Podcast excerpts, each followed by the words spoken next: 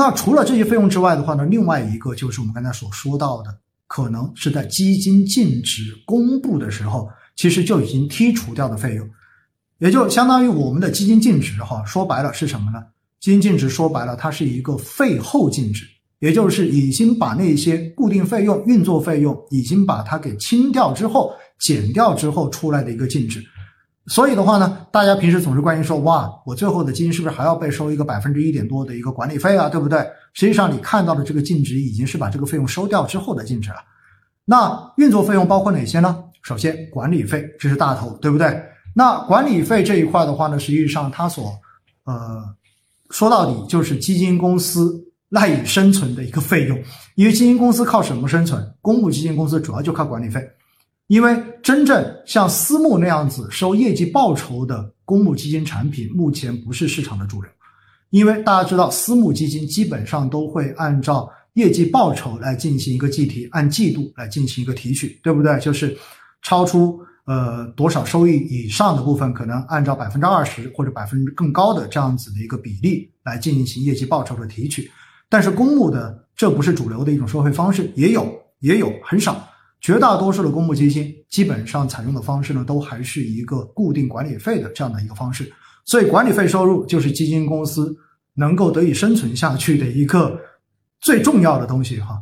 但是呢，管理费它的一个收取是怎么个收法呢？呃，它其实跟另外几个费用是一样的。我我先把几个费用，另外几个都跟大家讲完啊，我们再来说。那除了管理费之外呢，管理费也是一样，就按照刚才说的，反正主动管理的。股票型、权益类的这些基金，它的管理费是在所有基金中间最高的。然后再往下降的话呢，就会是债券型，然后债券型呢，然后再往下就是这样子的一个过程。所以呢，同样的也是风险过越高，操作越难，消耗资源越多，那么相对而言管理费率就会越高，就是这么一个逻辑哈，大家要知道的。那除了管理费之外呢，我们知道现在所有的基金为了保证资金的安全。就是避免大家以前经常会说的话，基金公司会不会拿着我们的钱就跑路了，对不对？然后就把这个钱直接给吞了，不存在的。因为在公募基金中间，除了基金管理人跟投资人之外，有个第三方，这个第三方叫做基金托管人。那基金托管人呢，平时就是证券公司或者是银行，对不对？具有托管资格的银行渠道。那么因为作为托管人呢，钱其实是放在他们手里面的啊，钱是放在他们手里面的。基金管理人只是是下交易的这一些呃命令而已，然后去进行交易。同时呢，托管人还要去监督基金公司是否合法合规的在进行投资，要保证大家要保证投资人资金的安全，是这么一个角色。所以呢，因为有托管人，所以就有托管费。哎，有托管费。托管费的话呢，就是托管机构会要收取的。那除了托管费、除了管理费之外，还有一个费用叫做什么呢？叫做销售服务费。销售服务费是干嘛的呢？销售服务费哈是针对比较特别的基金，就是一般的这一种主动管理型基金跟指数基金，你看不到销售服务费。但是有一类有货币型基金，因为我们前面说了，货币型基金它其实是不会去收你的前端的这一个。申购费也不会去收你的赎回费，它就有点像什么呢？有点像很多基金的 C 份额，C 份额，大家哎一听的话是不是觉得很耳熟？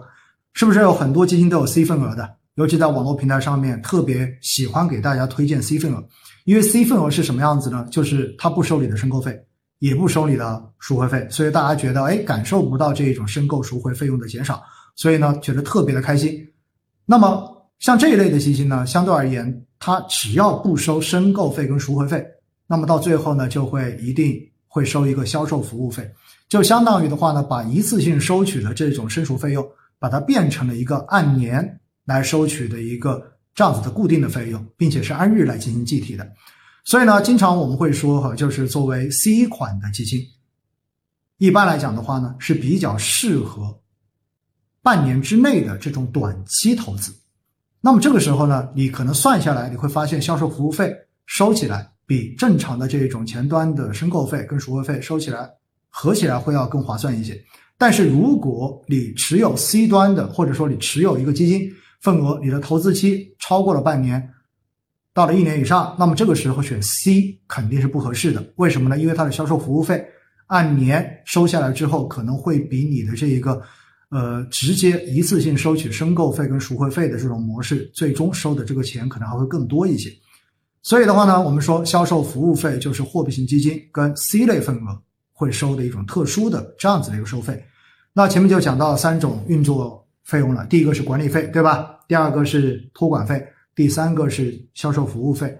那么这三个费用怎么收呢？他们都是年费率，大家记住了哈，都是年费率。比如说管理费一年百分之一点五，那么这个百分之一点五怎么收？托管费可能是百分之零点五，就是千分之五，对不对？然后销售服务费的话呢，根据不同的基金会有不同的设置。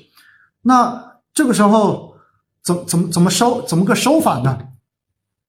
按日计提，大家记住了，它是按日计提，也就相当于每天它会收一个三百六十五分之一的年费率，就是把一年要收的这一个费率，把它除一个三百六十五，然后每天在计算这个基金净值的时候，就把这个费用计算进去，然后就把它扣掉。扣掉之后，扣掉销售服务费，扣掉管理费，扣掉当天的这一个托管费，那么到最后落下来的就是基金净值。因此的话呢，这些费用哈，大家平时都感受不到，但是都会收，都会收，大家要知道这点就行了。